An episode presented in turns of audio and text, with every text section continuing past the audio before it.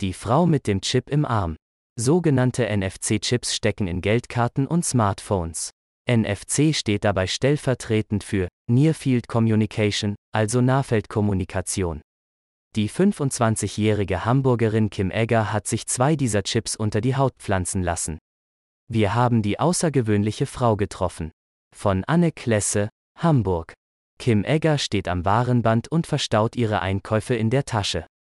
Der Supermarktmitarbeiter tippt auf sein Touchpad, die Kasse zeigt den zu zahlenden Betrag an. Er fragt, Karte oder Bar? Egger schiebt den rechten Ärmel ihrer Jacke hoch und hält ihren Unterarm an das Lesegerät. Dann folgen ein kurzer Piepton der Kasse und ein leises Rattern des Druckers. Egger nimmt den Einkaufsbeleg und verabschiedet sich. Die 25-Jährige hat seit Herbst 2020 einen Chip zwischen Handgelenk und Ellenbogen, mit dem sie ähnlich wie mit einer Kreditkarte bezahlen kann. Theoretisch zumindest aktuell hat sie kein Guthaben darauf geladen, da sie wegen der Corona-Schutzvorrichtungen an den allermeisten Kassen ohnehin nicht nah genug mit ihrem Arm an das Lesegerät kommt. IM Robot, ein deutscher Anbieter solcher NFC-Chips, weist für die Einrichtung auf seiner Webseite darauf hin, dass das Implantat einfach an das Smartphone gehalten werden und dann mit einer App verwaltet, aufgeladen und auch gesperrt werden kann. So werden Transaktionen synchronisiert. Der Chip funktioniert wie in einer Prepaid-Karte und wird via Online-Direktüberweisung aufgeladen. Im Webshop kostet ein solches NFC-Implantat je nach Konfiguration zwischen 160 und 350 Euro. Wenn Egger die Stelle, an der ihr Chip unter der Haut sitzt, betastet, kann sie die Kanten des etwa 2,6 x 1,6 cm großen Biopolymerteils fühlen. Mittlerweile hat sich Egger einen weiteren Chip zugelegt, einen reiskorngroßen Stift an ihrer linken Hand zwischen Zeigefinger und Daumen, der ihre Handynummer gespeichert hat und rot aufleuchtet, wenn er mit einem entsprechenden Lesegerät oder Handy kommuniziert. Selbstversuch für die Bachelorarbeit. Für ihre Bachelorarbeit im Bereich Marketing und digitale Medien am FOM Hochschulzentrum in Hamburg hatte sie sich 2020 mit dem Thema NFC, der sogenannten Nahfeldkommunikation, Englisch Near Field Communication, beschäftigt. Dabei geht es um einen internationalen Übertragungsstandard zum drahtlosen Austausch von Daten über kurze Distanzen bis maximal 20 cm. Die Technik dahinter nennt sich RFID oder auch Radio Frequency Identification. Es gibt sie bereits seit den 1970er Jahren, bei ihr werden über elektromagnetische Induktion Daten übertragen und sie kommt vor allem beim Micropayment, also dem kontaktlosen Zahlen kleiner Beträge, zum Einsatz. NFC-Chips stecken beispielsweise in Etiketten im Einzelhandel oder in EC-Karten, die dadurch für Zahlungen nicht mehr in ein Lesegerät gesteckt, sondern lediglich nah dran gehalten werden müssen. Auch Smartphone-Funktionen wie Apple Pay funktionieren über NFC- oder Ticketsysteme im öffentlichen Nahverkehr, Hunde werden seit langer Zeit damit registriert. Mit ähnlichen Chips unter der Haut ließen sich Türen öffnen oder passwortgeschützte Computer entsperren, die Einsatzmöglichkeiten sind vielfältig. Noch ist das hierzulande für die breite Masse allerdings Zukunftsmusik. Um sich für ihre Abschlussarbeit nicht nur theoretisch mit der Frage nach der Akzeptanz von NFC-Handimplantaten im Zahlungsverkehr zu beschäftigen, entschied sich Egger damals für einen Selbstversuch. Ihr prüfender Professor sei sofort Feuer und Flamme für das Thema gewesen. Live-Chipping auf Veranstaltungen. Anderthalb Jahre zuvor hatte sie zum ersten Mal bei einem Vortrag von Patrick Kramer davon gehört. Der Gründer des Hamburger Unternehmens, DigiWell, deren Motto lautet, Build a Better You, hatte über seine Visionen im Bereich Biohacking gesprochen und darüber, wie vermeintliche Schwachstellen im menschlichen Körper mittels digitaler Technologie optimiert werden könnten. Er erwähnte, dass er selbst mehrere Mikrochips im Körper trage, auf denen er unter anderem medizinische Daten gespeichert habe.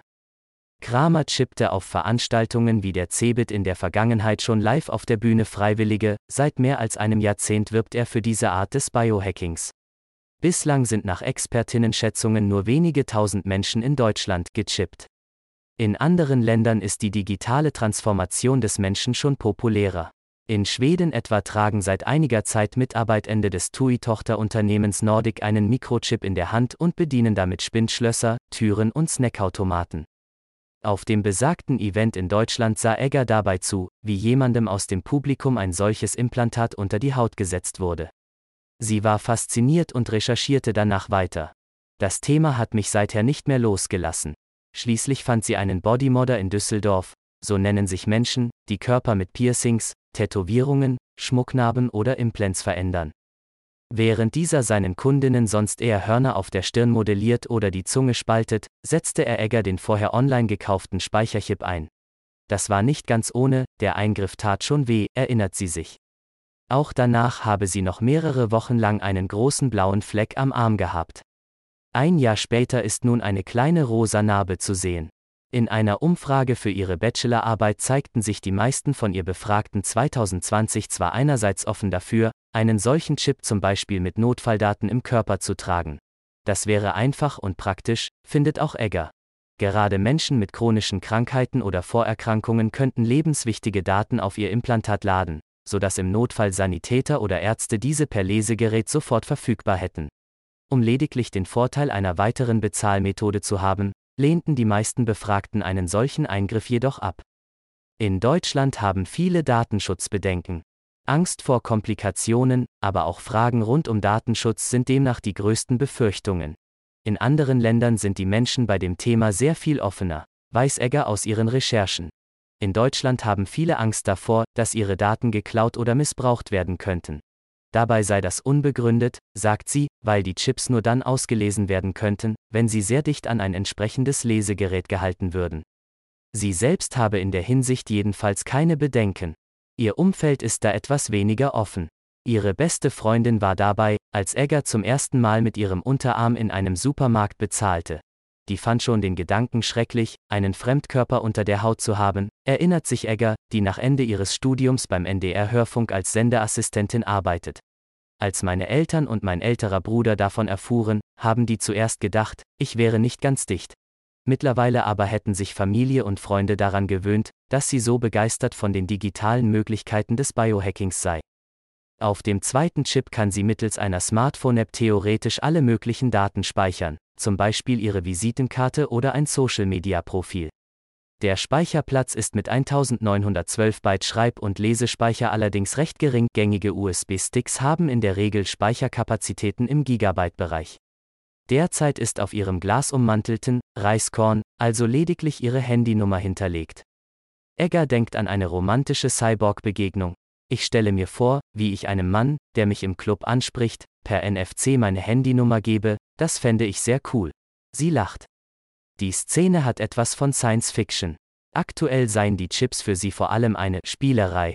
Aber je leistungsstärker diese werden, desto interessanter wird die Technologie auch für mehr Menschen, glaubt sie. Dann wird aus Zukunftsmusik ganz schnell Realität.